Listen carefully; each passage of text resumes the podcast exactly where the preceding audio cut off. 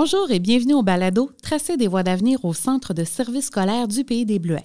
Aujourd'hui, pour l'épisode 10, Travailler à l'éducation des adultes. J'accueille M. Éric Servet, directeur adjoint des centres d'éducation des adultes du Pays des Bleuets. Bonjour, M. Servet. Bonjour. Les adultes de tout le territoire du centre de services scolaires ont accès à de la formation près de chez eux. Pouvez-vous nous parler davantage des centres qu'on peut trouver sur le territoire? Bien sûr, ça va me faire plaisir de vous présenter un petit peu le portrait de ce qu'on, a comme point de service.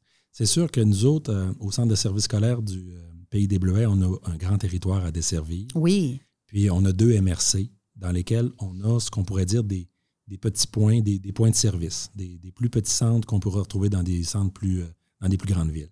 Donc, dans la MRC de Maria-Chapdelaine, on a deux centres, un à Dolbeau-Mistassini et un à Normandin.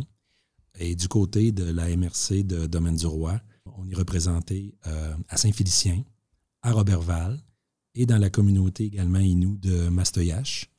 Il ne faut pas oublier non plus qu'on donne des cours au centre de détention dans la ville de Robertval. On donne également des cours euh, dans la communauté Tikamek d'Obidjouan depuis plusieurs années, euh, en français, math, anglais, le cours dont on va parler tout à l'heure. Donc, la formation générale des adultes a un territoire encore plus vaste que celui du centre de service scolaire. Ben, oui, on pourrait le dire comme ça. Euh, même si ce n'est pas la majeure partie de nos activités, là, nos principales activités sont sur le territoire quand même du centre de services scolaires. Quel type de clientèle fréquente les centres d'éducation des adultes? les types de clientèle vont vraiment aller avec les services qui vont, euh, qui vont venir chercher les gens. Donc, c'est sûr que une, des clientèles les plus connues ou par rapport aux services les plus connus qu'on a à l'éducation des adultes, c'est ce qu'on pourrait dire nos, nos 16 ans et plus les, personnes qui veulent venir aux adultes, ce n'est pas avant 16 ans, euh, malheureusement. Là. Avant ça, on est au, secteur jeune. Donc, à partir de 16 ans, on peut venir compléter des cours là, euh, en mathématiques, français ou anglais ou en sciences. Donc, ça, c'est une de nos, euh, de nos clientèles qu'on retrouve. Ensuite de ça, pour les gens du public en général, on offre également des cours qu'on appelle nos cours d'éducation populaire. ça peut être des domaines très variés. On peut apprendre à, à cuisiner, on peut apprendre euh, l'anglais pour converser dans un voyage ou l'espagnol ou faire des cours d'informatique. Donc, c'est très varié là, et ça, touche quand même une bonne partie de, notre clientèle. On a également des cours euh, de préparation à l'emploi.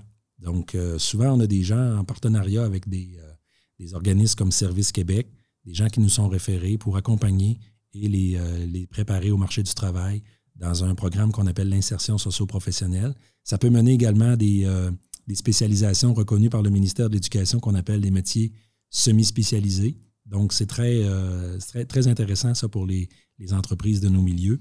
Sans oublier euh, les cours de francisation qui sont offerts de plus en plus. Et ça, c'est, c'est vraiment un service là, de plus en plus en, en, croissance. Je dirais, on engage d'année en année de plus en plus d'enseignants dans ce domaine-là avec les, immigrants qui viennent travailler dans nos entreprises. Donc ça, c'est un service en croissance. Je parlerai également des cours euh, pour les personnes, je dirais, plus vulnérables. On a un service super intéressant euh, pour les personnes qui, après avoir atteint l'âge de 21 ans dans les écoles secondaires, ont parfois besoin de poursuivre leurs apprentissages au niveau des habiletés sociales, se préparer à être autonome dans un appartement, etc. Donc, on appelle ça nos cours d'insertion sociale.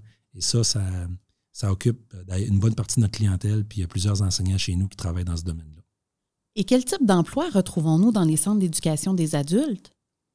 Je vous dirais que tous les types d'emplois qu'on retrouve normalement dans une école euh, sont représentés. Nous sommes environ une soixantaine de personnes réparties dans nos centres. Donc, si je pense au, cœur, disons, des employés chez nous, c'est sûr que ça va avec les élèves, donc c'est des enseignants. Euh, des enseignants qu'on retrouve dans des, dans des champs comme. Euh, parce que, bon, euh, j'utilise peut-être le langage qu'on utilise au niveau des conventions collectives, mais on a des enseignants de français dans le champ français, mathématiques et sciences, et euh, des, enseignants dans le champ anglais, donc pour les, pour les langues secondes. Oui. Et ensuite, on trouve beaucoup de nos enseignants. Je vous ai parlé tout à l'heure des programmes en ISP et, et, en intégration sociale et les autres cours qu'on donne connexes à tout ça dans un champ qu'on appelle le champ multidisciplinaire beaucoup de nos enseignants, de plus en plus même, se qualifient dans ce, domaine-là. C'est un, endroit qui est en croissance, en développement.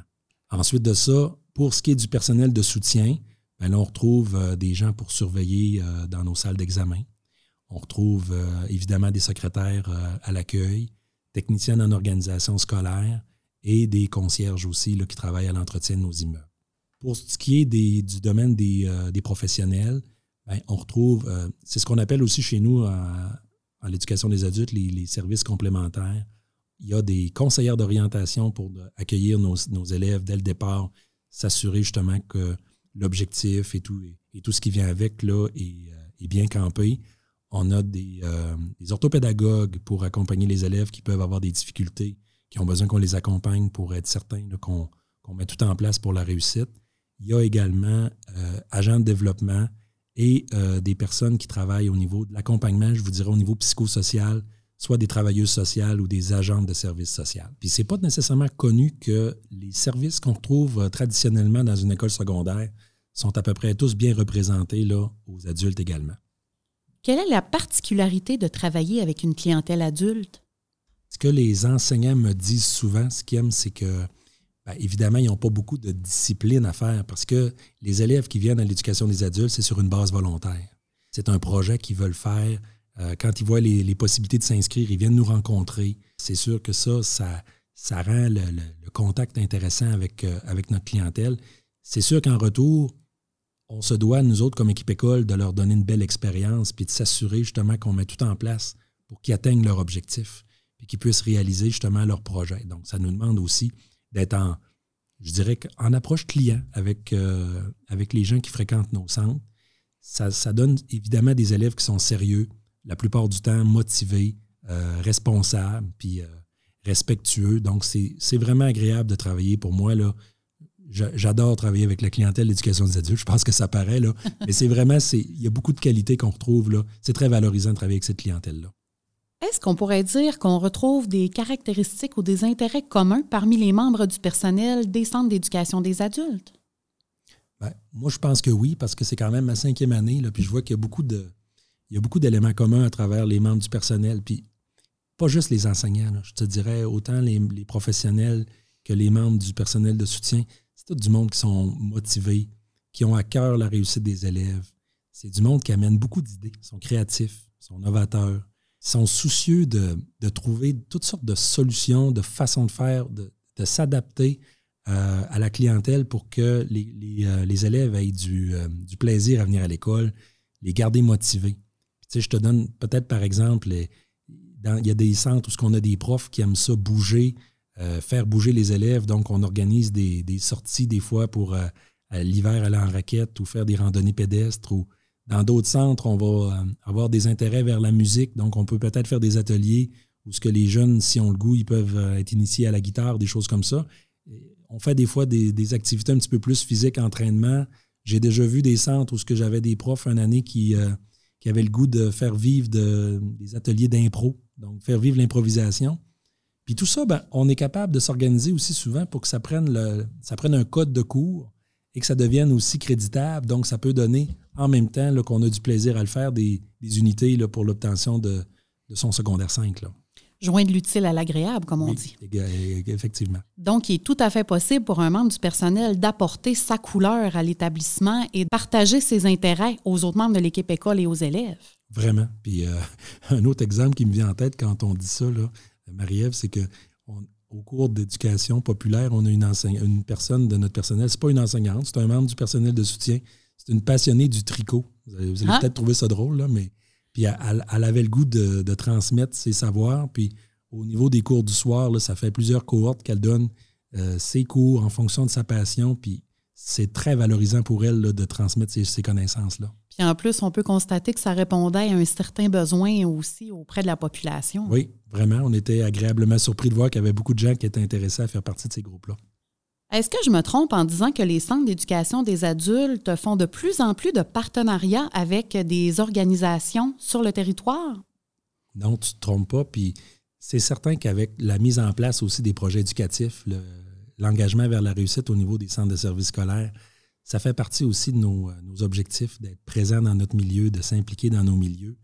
Je vous dirais qu'à chaque année, on augmente un petit peu de, quelques-uns nos partenariats avec des organismes communautaires on va approcher ou se faire approcher par des organismes communautaires pour être complémentaires avec leur clientèle. Puis offrir des services justement chez les gens un petit peu plus vulnérables. Puis c'est vraiment, vraiment intéressant.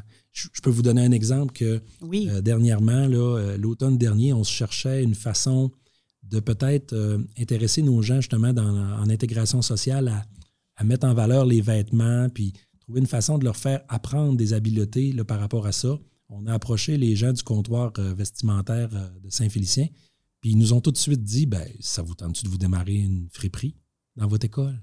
On va vous donner du matériel, vous allez installer votre local, on va travailler en partenariat, puis on est vraiment là, puis tout, on, est en train de le mettre en place. D'ailleurs, on a fait une annonce dernièrement pour euh, ceux qui veulent faire des dons de vêtements, mais tout ça pour permettre à nos élèves de, mieux s'approprier des connaissances là, pour euh, la mise en valeur des vêtements, le recyclage, le, côté écologique à tout ça, mais en plus, on va vendre des, vêtements à nos élèves euh, en francisation. On va tout retourner aux organismes communautaires, les sous qui vont être faits dans le cadre de ces activités-là. Donc, c'est un peu euh, un, cycle qu'on est en train de mettre en place. Ah, c'est un très bel exemple de collaboration. Oui. Et en terminant, M. Servet, en quoi est-ce valorisant de travailler auprès de la clientèle adulte? Bien, moi, je dirais que c'est valorisant parce que ça amène des, des changements réels, des changements concrets chez beaucoup de gens qu'on côtoie. Donc, quand on, réussit à, atteindre un objectif qui nous permet d'aller au cégep ou d'aller en formation professionnelle, ça amène des changements dans les vies de ces, élèves-là qu'on a chez nous. Des fois, ça les amène aussi à découvrir d'autres intérêts, d'autres métiers qu'ils n'auraient peut-être même pas pensé. C'est pas rare que des élèves reviennent nous voir après six mois, après un an, pour nous montrer un petit peu où ils en sont rendus. Puis sont fiers de nous montrer les, accomplissements qu'ils ont faits. Donc, euh, c'est valorisant de plein de façons. je, vous, nomme ces, quelques-unes-là, mais euh, c'est vraiment, vraiment intéressant là, euh, de côtoyer. On fait, on fait de la différence, dans le fond, dans, la vie des gens. Tout à fait. Merci beaucoup, M. Servet, d'avoir été présent aujourd'hui. Bien, ça m'a fait plaisir. Merci de m'avoir invité. Je vous invite maintenant à écouter Mme Vanessa Guy, enseignante à la formation générale des adultes.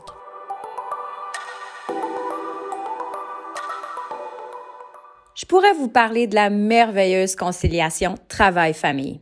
Imaginez, pas de planification de cours ni de correction à faire le soir ou les week-ends. Je pourrais vous parler du travail d'équipe ultra présent. En fait, à la FGA, on partage tout notre matériel sur un OneDrive accessible à tous les collègues de le champ d'études. S'il y a un manque pédagogique à combler, on y travaille en groupe de deux ou trois collègues et on développe le matériel à notre rythme, sans urgence ni échéancier serré.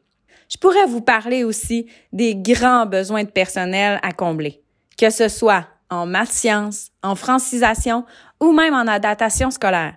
Il ne manque pas de travail, croyez-moi.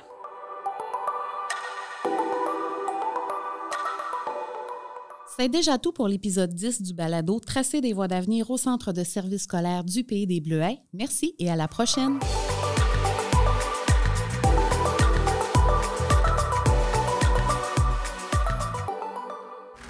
Ce balado est produit en collaboration avec la Télédio du Lac.